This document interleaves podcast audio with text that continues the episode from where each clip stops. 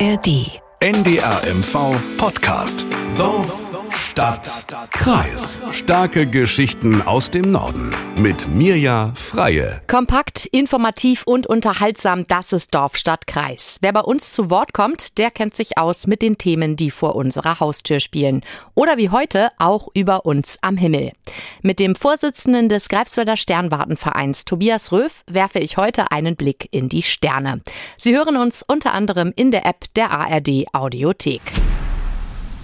Verborgen unter einer Holzkuppel und rund 40 Meter Höhe ruht einer der größten Schätze Greifswalds, das weltweit einzigartige Doppelteleskop von Carl Zeiss Jena. Es ist inzwischen fast 100 Jahre alt und wurde gerade erst rundum modernisiert, damit es pünktlich zum runden Geburtstag der Sternwarte 2024 wieder besonders hell strahlen kann.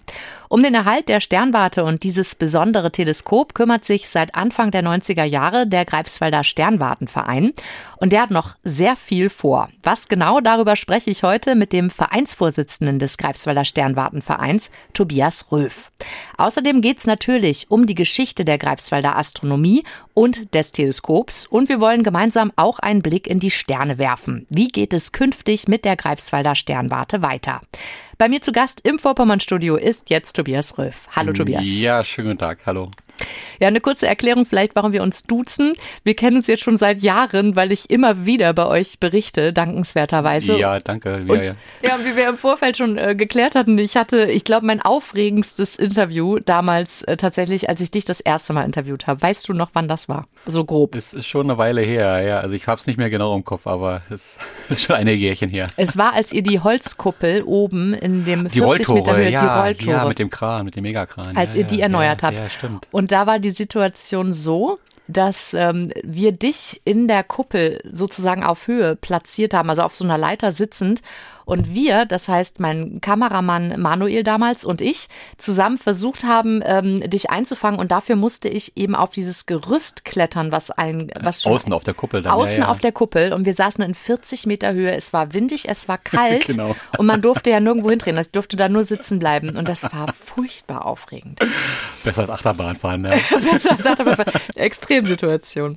Wir haben ein paar Kapitel vorbereitet heute und gehen da mal Stück für Stück durch. Vielleicht erstmal persönlich zu dir, Tobias. Du wohnst ja eigentlich gar nicht mehr in Greifswald, aber bist der Sternwarte dennoch so verbunden. Vielleicht kannst du einmal erklären, wie ist das denn dazu überhaupt gekommen? Ja, na, ich bin Baujahr 71 und äh, habe hier in Greifswald studiert von 1990 bis äh, 95.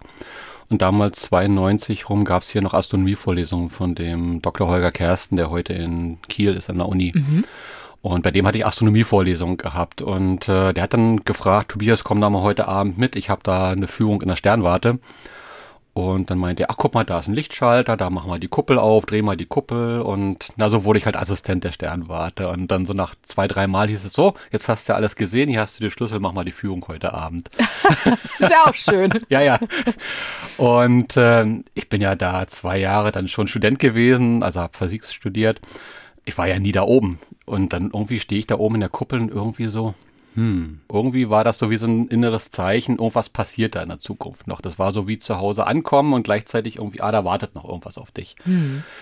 Und dann ging es ja weiter, dann die Vorlesung und na, du willst doch sicherlich mal eine Diplomarbeit machen und so weiter. Guck mal bei der ESA in Nordwijk, im niederländischen Nordwijk, da ist ein Praktikum ausgeschrieben mit Hochleistungscomputern, Teilchen der kosmischen Strahlung, erstes, äh, ja, erste Nutzlast vom Space Shuttle, von dem, dem LDEF-Satelliten sozusagen, kommen Daten runter, die kannst du doch mal auswerten.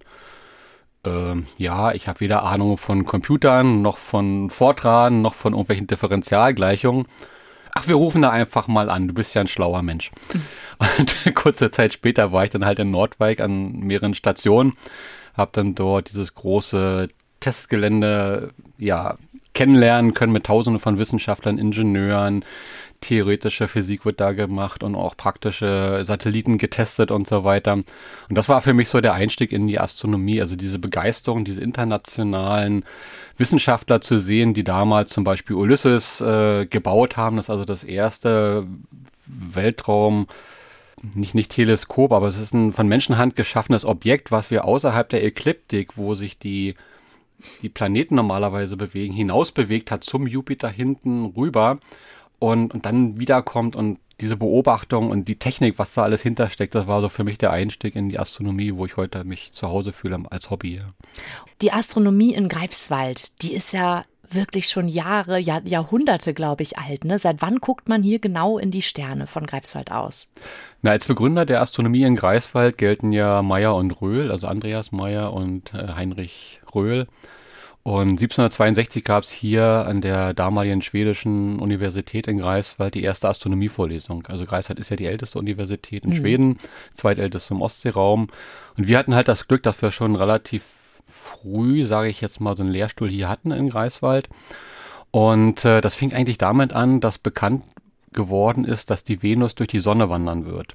Ja, das war so im 18. Jahrhundert. Mhm. Und dann acht Jahre später kommt die Sonne sogar noch mal in dieselbe äh, Position, wo dann halt die Venus da durchfährt. Und die Idee war ja immer, hm, was können wir denn damit machen? Was, was lernen wir denn da draus? Mhm. Und die Frage war halt immer, wie weit ist denn der Abstand von der Erde zur Sonne? Und dann eben halt auch zum Beispiel zur Venus. Und die Besonderheit vielleicht für unsere Zuhörerinnen und Zuhörer ist folgendes. Man wusste damals zwar die relativen Abstände in unserem Sonnensystem über Kopernikus zum Beispiel, über die galileischen äh, ja, Monde, die sich rumbewegt haben und Jupiter, kam man dann ja auf die Newtonschen Gesetze. Aber man wusste halt nicht die Absolutabstände hier in unserer westlichen äh, Wissenschaft. Ja. Und äh, der James Cook zum Beispiel, der dann nach Australien und Neuseeland gefahren ist, genau aus diesem Anlass, weil er ja möglichst südlich diesen Venustransit beobachten sollte, ähm, ist also Teil eines Experimentes, wo Meyer und Röhl eben halt auch dabei waren. Wir hatten hier in Greifswald das Glück, dass wir an diesen zwei besonderen Tagen diesen Venustransit beobachten konnten. Ja. Soweit wir wissen, war das draußen wahrscheinlich in Eldena gewesen. Und ähm, diese Aufzeichnungen wurden also als erstes paneuropäisches Experiment äh, der Astronomen zusammen ja, gestaltet. Mhm. Das heißt, es wurden auch weiter nördlich, also nördlich von Greifswald aus, äh, Beobachtungen gemacht, auch südlich, ich glaube, Wien waren auch noch mit dabei. Und äh, durch diese trigonometrischen Berechnungen konnte ich einfach den Abstand auf 150 Millionen Kilometern bestimmen, was heute als mittlerer Abstand also ziemlich genau ist. Also mhm. es schwankt ja immer ein bisschen. Wir wissen ja, dass die Erde so ein bisschen elliptisch um die Sonne rumwandert. Es war schon eine beachtliche Leistung, weil in dem Augenblick, wo ich den Abstand Erde-Sonne kenne, mhm. kenne ich auch den Abstand aller anderen Planeten um die Sonne in Absolutkilometern oder meinetwegen auch in astronomischen Einheiten. Also die eine astronomische Einheit ist der Abstand von der Erde zur Sonne. Mhm. Also das ist das, was die westliche Welt so wusste. Und ähm, jetzt ist witzigerweise das so, ich kann das auch in den alten Büchern nachlesen, bei den alten Veden zum Beispiel, ne, aus Indien, die sind wahrscheinlich 10.000, 12.000 Jahre alt. Und da steht einfach drin, man nehme das 108-fache des Sonnendurchmessers und dann hat man den mittleren Abstand von der Erde zur Sonne. Und das stimmt auch ziemlich genau, ja, weil die Sonne hat 1,2 Millionen Kilometer im Durchmesser, so Pi mal Daumen, mhm. ist ja ein gasförmiger äh, Körper. Aber wenn ich die 1,2 Millionen Kilometer nehme, mal diese 108, komme ich ungefähr auf diese 150 Millionen Kilometer als mittleren Abstand. Gut, äh, bei mir als Nicht-Mathematiker, ich schalte dann irgendwann leider aus. Das kann ich gut verstehen. Aber 108 ist eine schöne Zahl, die kann sich jeder gut merken. Ja, mhm. Quersumme 9 zum Beispiel. So, aber wie ging es dann weiter? Also die hatten diese Beobachtung hier gemacht mit den Venustransiten. Ähm, trotzdem, ich glaube, Greifswald hatte aber noch mehr zu, zu bieten, ne? Oder hat da noch mehr herausgefunden und Standorte gehabt? Ja, also das, was uns zum Beispiel bekannt ist, ist ja schon von 1465, dass da zum ersten Mal das Phänomen der blauen Sonne auch entdeckt mhm. wurde. Also wahrscheinlich hervorgerufen durch Vulkanausbrüche zum Beispiel, die dann das Sonnenlicht in ihrem spektralen Bereich verfärbt haben, sodass es halt sehr blau aussah. Das war so die erste Aufzeichnung, die uns bekannt ist. Dann 1762 erste Astronomievorlesung hier in Greifswald. Und dann ging das eben halt immer über verschiedene Lehrstühle, Mathematiker, Physiker und so weiter. Viele Rektoren der Universität Greifswald waren eben halt auch Astronomen nebenbei. Und äh, so ging das eben halt über viele Jahrhunderte. Wir hatten ja an verschiedenen Stellen hier in Greifswald astronomische Beobachtungsstation, mhm. will ich es mal sagen. Also der Andreas Meyer zum Beispiel, das ist ja der Architekt auch des äh, Uni-Hauptgebäudes zum Beispiel, der konnte sich natürlich das auch gut vorstellen, sein Privathaus zu haben. Also wenn ich heute in der Martin-Luther-Straße 10 zum Beispiel bin, die alte Sternwarte, das Restaurant zum Beispiel, ist ja genau dieses Haus, mhm. wo der aus dem Keller heraus Säulen gemauert hat, von ganz unten im Keller bis ganz oben zum Dachboden, ja. wo er dann seine private Sternwarte hatte, wo er dann eben halt auch Leute empfangen hat, wo er dann Beobachtungen gemacht hat. Also das war so dann die, die erste Sternwarte, die uns heute überliefert ist. neben dem Beobachtungsplatz in Eldena, aber wir wissen auch zum Beispiel von dem Standort dort, wo heute das Pommersche Landesmuseum steht.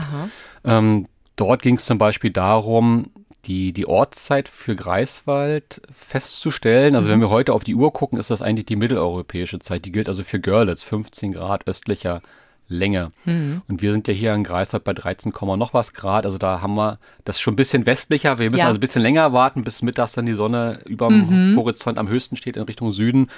Das wollte man rausfinden und man wollte eben halt auch die, die Polhöhe, also die, die Breite über dem Äquator genau bestimmen. Das kriegt man eben halt auch raus, wenn man zum Beispiel ein Passageinstrument hat und den Stand der Sonne vermisst. Im Laufe des Jahres kann man das also gut feststellen. Okay. Und dann weiß man, wir sind zu 4444 Kilometer vom Nordpol entfernt, 5555 bis zum Äquator. Und dann weiß man auch, dass ein Erdviertelumfang 9099 Kilometer ist, also 40.000 Kilometer für einen Erdumfang, kann man sich so ganz leicht merken. Ja. Also, da sind wir wieder bei der Mathematik, ja, ja also Astronomie. ich werde schon wieder so. Ein Passageinstrument, das hat mich ja. jetzt auch etwas irritiert. Was ist das genau? Also ein genau? Passageinstrument ist eigentlich ein Instrument, was nur äh, vom Horizont bis zum Zenit beobachten kann. Also das okay. ist genau einjustiert in Richtung Süden.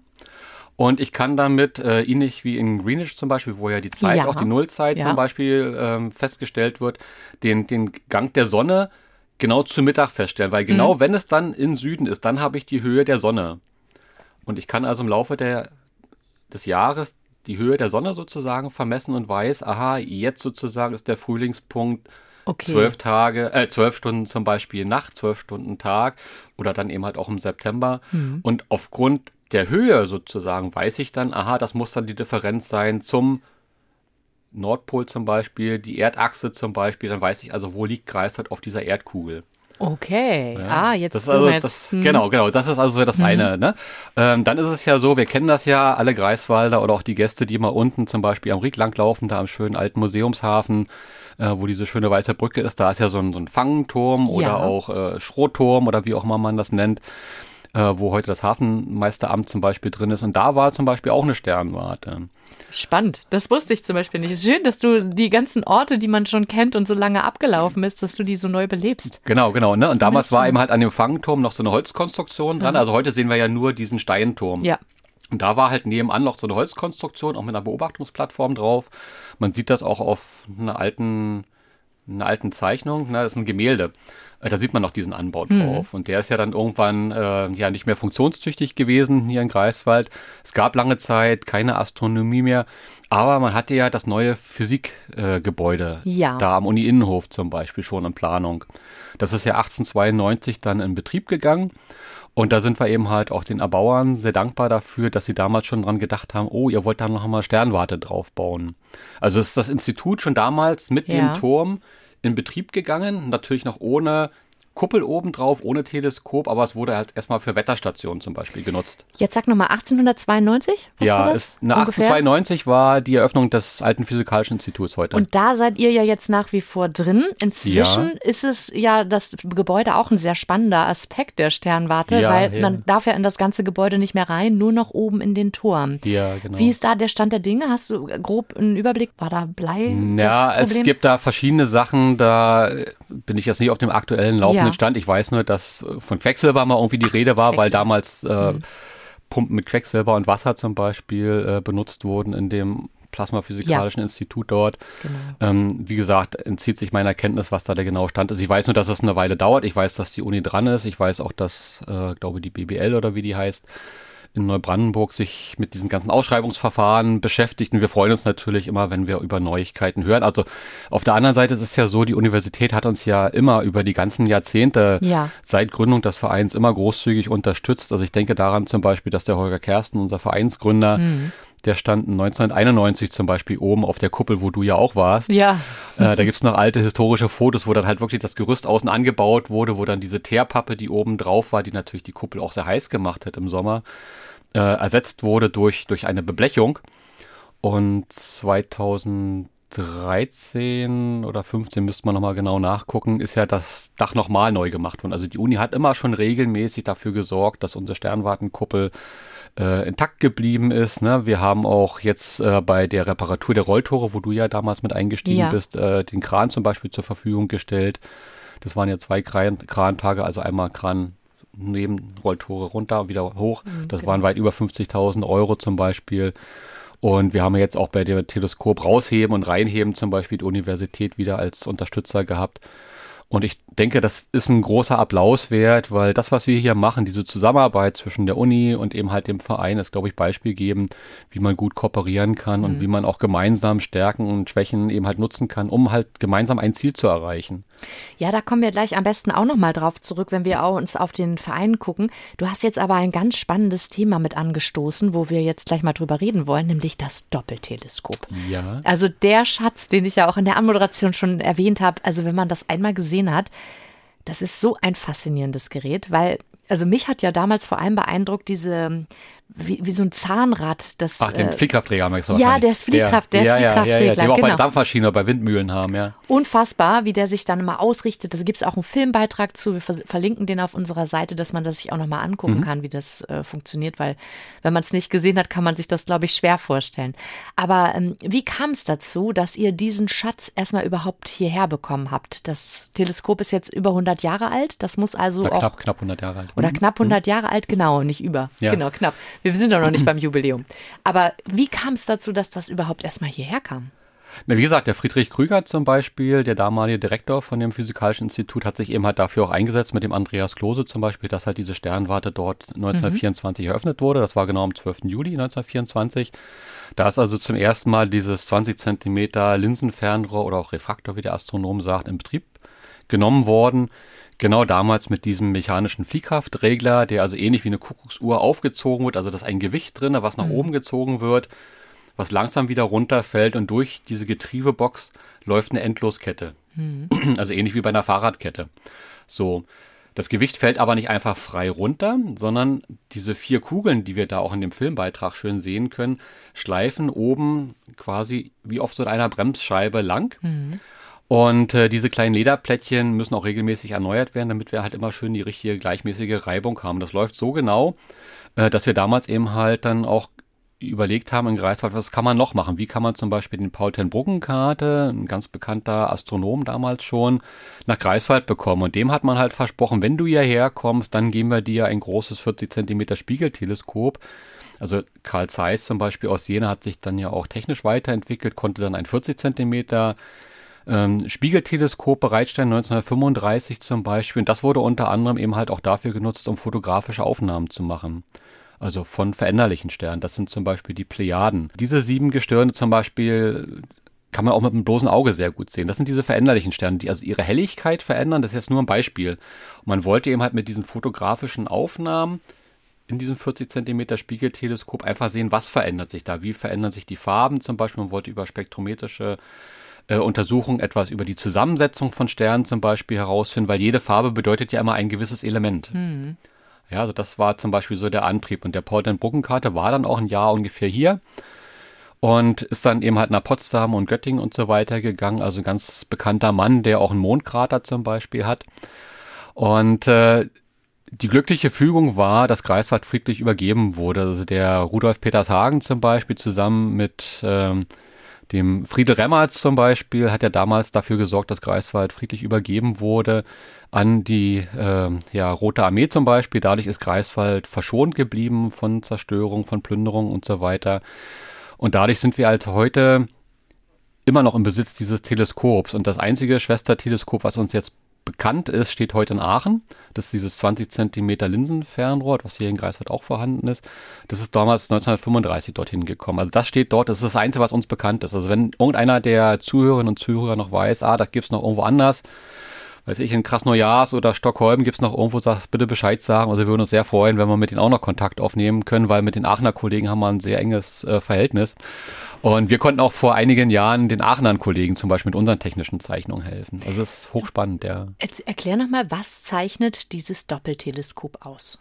Ja, also das Doppelteleskop ist so, dass wir bei den Recherchen, ob unser Teleskop restaurierungsfähig ist, im Jahr 2013 erfahren haben, dass es das einzige ist von Carl Zeiss, was auf einer Montierung steht. Also Doppelteleskop heißt, ich habe ein Linsenfernrohr und ein Spiegelteleskop eingehaust auf einer Montierung. Also sonst gibt es zum Beispiel wie in Aachen ein Linsenfernrohr auf einer Montierung. oder Es gibt vielleicht irgendwo mal ein Spiegelteleskop auf einer Montierung. Aber soweit wie wir wissen, ist es weltweit das einzige von Carl Zeiss gebaute Doppelteleskop, wo ein Linsen- und ein Spiegelfernrohr drauf ist. Man kann sich das im Prinzip so vorstellen, das Linsenteleskop hat man für die visuelle Beobachtung genommen, damit man weiß, aha, gucke ich jetzt tatsächlich auf diese Plejaden zum Beispiel. Und das Spiegelteleskop wurde dann eben halt für die wissenschaftlichen äh, Beobachtungen genommen, wo man dann also diese fotografischen Platten reingelegt hat. Da hat man dann 18 Stunden belichtet. Und jetzt kommen wir wieder zu diesem Fliehkraftregler. Hm. Weil der Fliehkraftregler ist so genau, dass ich den auf die einzelnen Planeten, auch zum Beispiel unser Sonnensystem, so einrichten kann, dass er zum Beispiel unterscheiden kann zwischen Merkur und Venus, die am dichtesten an der Sonne sind, die sich auch sehr schnell um die Sonne drehen, ähm, so einjustieren kann, dass das für die beiden Planeten passt, aber eben halt auch für die weiteren, die außen sind, Uranus und Neptun zum Beispiel. Wie kann ich mir das vorstellen? Ein Eiskunstläufer, der die Pirouette zum Beispiel auf dem Eis dreht, wenn er die Arme anzieht, sich rumdreht, geht es ja sehr schnell mhm. und wenn er die Arme ausbreitet, dann wird das langsamer. Ja. Und dieses, dieses Phänomen sehen wir auch in diesem Fliehkraftregler. Also wie diese Bälle, diese Messingbälle da hoch und runter wandern sozusagen, das zeigt dann eben halt auch ein bisschen was über die Geschwindigkeit an. Und so genau arbeiten wir da rein mechanisch. Und wir freuen uns natürlich, dass das jetzt wieder alles schön restauriert ist und so leichtgängig geht, dass unser Teleskop A gut ausbalanciert ist wir wirklich den Sternen gut folgen können. Also das ist eine große Freude für uns. Ja, ich muss sagen, ähm, also ich war ja dabei, ich habe das alte Teleskop oder das, das Teleskop in seinem alten Zustand ja, ja, noch ja. gesehen. Genau. Und das war damals schon beeindruckend. Und dann kam das am 12. Juli im vergangenen Jahr wieder, 2022. Ja, zum 98. Geburtstag, ja. Zum 98. Geschenk, Geburtstag der Sternwarte, genau. Und ich weiß, das steht da oft oder stand dann da auf diesem, auf dem Vorplatz. Ich gucke das an und denke so, wow, das hat man ja gar nicht mehr wiedererkannt. Also dieser, da war vorher von der Beschichtung vieles abgeplatzt und ja, es, ja. so, man sah das einfach, dass es eben schon nicht, also knapp 100 Jahre, an, an die 100 Jahre rangeht. Mhm. Und jetzt sieht es ja aus wie neu. Also das, wie muss es, wenn, wenn mir das schon so auffällt, wie muss denn euer Herz von den Vereinsmitgliedern hoch, höher geschlagen haben, als das so wiederkam und dann da pra praktisch vor euch lag? Ja, na, wir haben es ja in dem Applaus gehört in der Kuppel, als dann die Mitglieder gesehen haben, oh, jetzt ist das letzte Teil angeschraubt.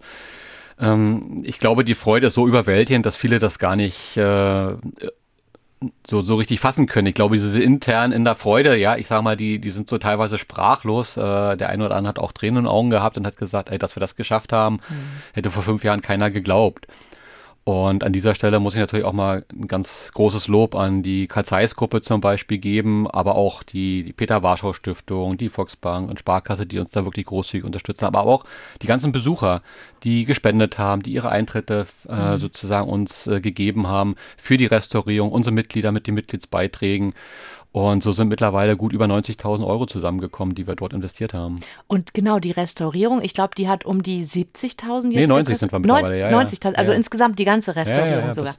Und die habt ihr komplett finanziert bekommen? Das haben wir mittlerweile bestanden. alles mittlerweile durchfinanziert. Ja, wir brauchen natürlich immer noch so 10, 12, 15.000 Euro für noch weitere Teile, aber ich denke, das ist alles gut machbar. Der Hauptteil ist geschafft. Mhm. Was die Technik angeht, und insofern, also ich freue mich, A, dass ich es machen kann, weil ich will nächstes Jahr auch äh, dann zurücktreten als Vorstandsvorsitzender, dass also die Neuen rankommen, dass neue Ideen durchkommen. Und äh, da freuen wir uns natürlich auch, wenn neue Mitglieder zum Beispiel in den Verein kommen. Hm. Und wie habt ihr, ähm, wie seid ihr vorgegangen? Also ihr wusstet ja, das Gerät ist alt, wir müssen es irgendwie restaurieren, ja. und, um es für die Nachwelt zu erhalten. Das ja, war ja der ja, Hintergrund. genau, genau, ja, ja. Und wann ging das Ganze los? Wie lange hat es gedauert? Und wo sucht man oder findet man denn einen Restaurator oder na, das mir ja war ja das eines der größten Themen, Schwierigkeiten am Anfang. Also wir hatten am Anfang lange gesucht, haben dann in äh, Jena zum Beispiel, via Jena Engineering zum Beispiel gefunden, die auch viele Carl Zeiss Teleskope schon restauriert hatten. Das ist quasi eine Ausgründung von, von Carl Zeiss. Die hatten wir dann auch eingeladen 2013, dass die uns mal ein Gutachten machen. Also A, ob unser Teleskop restaurierbar ist überhaupt, ob sich, also A, technisch machbar, dann finanziell machbar und so weiter und was der aktuelle Zustand überhaupt ist. Mhm. Weil man muss erstmal wissen, wo stehe ich überhaupt, Klar. damit ich den Finanzbedarf überhaupt errechnen kann. Und dann haben wir gesagt, aha, ja, es ist äh, machbar, es muss auch dringend gemacht werden. Und dann sind wir halt hingegangen zur Uni, weil das sind ja die Eigentümer von dem Teleskop, haben gesagt, wir würden uns darum kümmern, dass das Geld kommt, mhm. wir würden die Projektleitung machen, wir würden den Lieferanten testen und so weiter. Und das haben wir dann ja auch gemacht. Wir haben dann zum Beispiel mit den Kollegen in Rathenow zum Beispiel auch gesprochen. Das ist so 80 Kilometer westlich von Berlin. Die haben ihr eigenes Teleskop, ein sehr schönes Teleskop zum Beispiel auch selber gebaut. Die hatten sich damals auch angeboten, dass sie das machen könnten. Und wie das manchmal halt der Zufall so will, unser Markus Ludes, Mitglied bei uns im Verein, Ja. der auch die mobile Sternwarte an Hans Hagen zum Beispiel hat, der hat gesagt, lad doch mal den Uwe Meiling ein. Der, Der hat so kannte ein, ihn schon. Also der, ja, ja, das, das sind irgendwie Bekannte, irgendwie durch, äh, der Markus Ludes hat ja auch einen Sternwarten Ja. äh, Bau, der weltweit Sternwarten äh, in, installiert. Und der kannte den Uwe Meile und der wusste, dass der auch ein 40 Zentimeter Spiegelteleskop bei sich zu Hause hat. Und auch Erfahrung äh, mit Lacken und, und Restaurierung und so weiter hat. Und dann haben wir den eingeladen, haben wir gesagt, hm, das ist ja ein interessanter Mensch. Definitiv. Ja, ja, ja. Und dann hat das irgendwie auch alles so gepasst. Dann haben wir halt die Mitgliederversammlung einberufen am 31. Oktober zum Reformationstag 2020. Und dann ist halt mit knapper Entscheidung äh, die Entscheidung gefallen, okay, wir restaurieren das jetzt mit dem Uwe Meiling zusammen. Und wie Tilman Reinecke, unser ja leidenschaftlicher pensionierter Pastor gesagt hat von der Insel Rügen, es war ein Glücksgriff. Und ich glaube, das ist auch gut so, ja. Ja, genau. Also Uwe Meiling, wir hören mal rein, was er gesagt hat, als er erfahren oder wie er mit, mit welchem Enthusiasmus, möchte ich sagen, er daran gegangen ist an die Restaurierung. Einfach nur geil. Schon alleine, weil das eben, sagen wir, Geschichte schreibt und, und, und äh, das Alter, wie gesagt, es gibt keinen lebenden, keinen lebenden Menschen, der wir, das Gerät jemals jetzt auseinander oder zerlegt gesehen hat. Also und Uwe Meiling hat das ja großartig gemacht, aber der hatte viel mehr zu tun, als gedacht war eigentlich. Ne? Wie aufwendig war das? Was habt ihr da alles neu gemacht? Naja, es gab so zwei Strategien. Die einen haben gesagt, ähm, ja, 1990 rum, 88 ist ja die Sternwarte das erste Mal wieder so ein bisschen in Betrieb genommen worden. Wir malern das einfach wieder über. Und ich habe gesagt, so als Physiker, nee, ich will mal wissen, was das Teleskop A kann, technischer Natur. Und ich würde es gerne einmal zerlegen wollen, einmal komplett zerlegen in alle Einzelteile, wie man das ja vom Autobau auch kennt. Ich möchte alle Einzelteile angeguckt haben, verifiziert haben, vermessen haben, beziehungsweise einfach begutachtet haben, damit wir halt wissen, was müssen wir heute tun, damit das nochmal 100 Jahre, drei Generationen hält. So wussten wir halt nicht, was kommt da direkt auf uns drauf zu. Dann haben wir zum Beispiel gesehen, dass der Fliehkraftregler, dass die Welle da zum Beispiel verbogen war. Und äh, das sind halt alles so Kleinigkeiten, die dazu geführt haben, dass es A ein bisschen länger gedauert haben. Wir konnten dann nicht alle Lieferanten so schnell finden, die uns das machen konnten, weil zum einen waren die durch Aufträge gebunden, zum anderen ist es immer so eine Spezialanfertigung auch. Klar. Dann sind unsere Teilkreise zum Beispiel, mit der man die Höhe und die Position des Teleskops ablesen kann, gerissen. Die mussten dann auch repariert werden. Da war halt die erste Entscheidung, hm, machen wir die neu? Aber dann bestand halt die Gefahr, dass es dann vielleicht nicht passt, dass es nicht so schön aussieht. Und Markus Ludes hatte dann die Idee, unser Vereinsmitglied, das ist schon okay, wenn man sieht, dass das ein paar Jahre auf dem Buckel hat. Und dann haben wir es eben halt durch Hartlöten zum Beispiel hinbekommen. Es war auch die richtige Entscheidung. Denn ähm, wir haben das jetzt ja in Kombination mit digitalen Teilkreisen. Die gab es damals noch nicht, 1924. Das ist erst eine neuere Erfindung. Und das Besondere ist, wir haben ja hier ein Museum zum Anfassen. Ja, also wir können oben die Kuppel selber drehen. Die Besucher können das auch gerne mal selber machen. Ne? Wir machen die Kuppel dann selber auf, weil es ein bisschen komplizierter ist. Aber es geht alles rein mechanisch und ähm, es ist natürlich auch sehr aufwendig, gerade in Greifswald, wo der Himmel relativ hell ist, bestimmte Objekte zum Beispiel zu finden, wenn wir so, so einen teilbewölkten Himmel haben. Also stellen wir uns mal vor, die nächste Nachbargalaxie Andromeda, ne, kann ich mit dem bloßen Auge noch sehen. Das ist die einzige Galaxie, die ich sehen kann von hier aus. Und wenn dann rundherum Nebel ist und äh, oder Wolken sind, dann kann ich die teilweise nicht sehen. Aber mit diesem digitalen Teilkreisen weiß ich, aha, die Höhe, die Richtung. Ich positioniere das Teleskop und bin sofort da innerhalb von 30 Sekunden ungefähr. Und dadurch kann ich zum einen mehr Objekte angucken. Ich kann sicherer sagen, das ist jetzt wirklich Uranus, das ist jetzt wirklich Neptun zum Beispiel, weil manchmal ist das ja bloß so eine kleine Kulla. Ja, und das Gesichtsfeld von dem Teleskop macht das ja so groß, dass ich ganz schnell mich um ein paar Lichtjahre vertun kann. ja, also, Okay. Aber also Fakt ist, jetzt ist es wieder schön und äh, toll zusammengesetzt, hat alles noch geklappt. Ich weiß, ich bin ja in eurer Gruppe auch drin, Ja, wo ihr euch immer ja, über den neuesten Stand Ja, genau äh, informiert habt. Und da war teilweise, das weiß ich noch, ich glaube vor, anderthalb Jahren oder so, mal sowas, dass er das zerlegt hatte und dann schon so ein bisschen nicht mehr genau wusste, ob er es noch, also nicht, nicht jetzt gemein gesprochen, ob er es wieder zusammenkriegt. Aber es war schon alles ein bisschen aufregend phasenweise. ja, in der Phasenweise ist es so, das sah aus wie eine Autowerkstatt. Also die hätten nicht geglaubt, dass da so viele Zahnräder und so weiter drin sind, dass da alle möglichen Schrauben nochmal hier und da zum Justieren drin sind. Also sah teilweise schon sehr wild aus. Ja. Und wir waren dann ja auch zur Werksabnahme dort in Sachsen-Anhalt in der Nähe von Bernburg gewesen. Und wir konnten das gar nicht fassen, dass das so, so viele Teile sind. Genau. Und das ist ja auch oben in der Kuppel auch so insofern schwierig, weil ja da trotzdem die Kräfte, die Wind, der, der Wind, das Salz ja, der Ostsee, ja, ja. es spielt ja alles auch eine Rolle, die den, dem Teleskop dann auch was ausmacht. Ja, ne? also so schön, wie wir jetzt eben halt heute unsere Sternwarte haben. Also wir sind ja über den Dächern von Greifswald. Wir können nach Rügen rüber gucken, nach Lubmin zum Beispiel, bis Stralsund, die Pylonen sehen wir da zum Beispiel. Ähm, wir haben also das Glück, dass wir eine kleine Sternwarte sind, die auch wirklich gut gelegen ist. Das heißt, da stehen keine Bäume im Weg, wie wir es bei vielen anderen Sternwarten zum Beispiel kennen. Ähm, aber wir haben eben halt eine sehr windexpositionierte ähm, Turm zum Beispiel, der dem Wind stark ausgesetzt ist. Und dadurch verbiegt sich der Turm auf der einen Seite. Wir merken das teilweise schon ein bisschen. Mhm. Die, die Kuppel sozusagen ist, wie gesagt, immer diesen Drehbewegungen auch ausgesetzt. Also ist schon hochspannend, was man da beachten muss. Das ist schon eine hohe Technik, aber wie gesagt, wir sind immer in der Natur. Und so und hinter all dem steckt euer Verein. Und jetzt kommen wir nämlich zu ja, unserem genau. Kapitel mit dem Verein. Ähm, ja, erzähl doch mal, Blun, ihr macht Besucherführungen. Ich weiß, mindestens jeden ersten und dritten Donnerstag im, im In, in der Regel, ja, so wird das. Genau, so, sofern nicht ja. Corona ist. Ne, Oder was auch immer gerade dagegen spricht. Genau. Ja, ja, Aber äh, genau, wie sieht sonst eure Vereinsarbeit aus? Vielleicht beschreibst du einfach mal, was ihr so alles macht. Ja, also es ist ja so, wir haben eine Satzung, also wir sind ein gemeinnütziger Verein, äh, der auch also spendenzurechnungsfähig ist und wir dienen dem allgemeinen Wohle, also in Richtung Bildung, in Richtung Astronomie, aber auch für die Naturwissenschaften. Also wir sensibilisieren zum Beispiel Jugendliche für die MINT-Fächer, die besonders wichtig mhm. sind. Denn wir haben ja auf der einen Seite Biologie, Mathematik, Chemie, Physik. Äh, das geht da bis hin zu Fragen der Theologie, gibt es ein Gott, ja, nein? Und die nächste Frage ist das Weltall endlich oder endlich. Wir wissen, dass es unendlich ist. Also neben unserem eigenen Universum gibt es noch andere Planeten und, und Lebewesen, die kennen wir. Das wissen wir mittlerweile. Ähm, das ist so die eine Frage. Und was wir dann eben halt noch machen, ist der Erhalt, der Schutz, die Modernisierung des entsprechenden Teleskops. Wir haben ja auch mittlerweile mobile Teleskope, also das Beobachten von Sternen, von Planeten.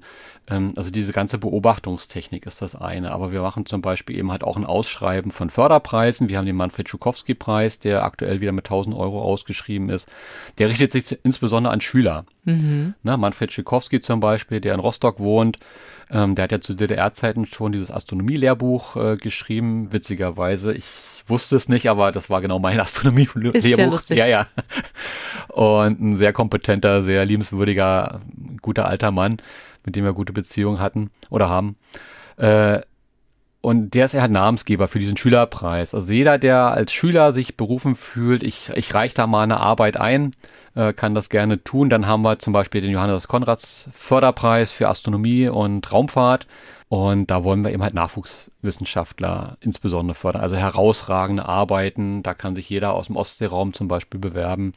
Und wir haben natürlich auch den Meyer-Röhl-Ehrenpreis für Lebenswerke in der Astronomie, der zum Beispiel an Dietmar Fürst zum Beispiel äh, hm. schon übergeben wurde. Der hat nämlich zum Beispiel in Remplin die älteste mecklenburgische Sternwarte wieder aufgebaut in knapp 40 Jahren. Also die okay. ist ja über 200 Jahre mittlerweile alt. Und ähm, diese Förderung der Astronomie, diese Anerkennung dieser Lebenswerke, die ist uns eben halt auch ganz, ganz wichtig. Also beobachten, sensibilisieren, Astronomie fördern. Zu Höhepunkten hatten wir 3000 Besucher hier bei uns mal in der Sternwarte. Heute sind das eher so 1500, 1600. Ähm, also wir haben genügend Anfragen. Wir freuen uns auch, wenn wir Führung nach Vereinbarung, das ist jetzt die nächste Variante, durchführen ja. können.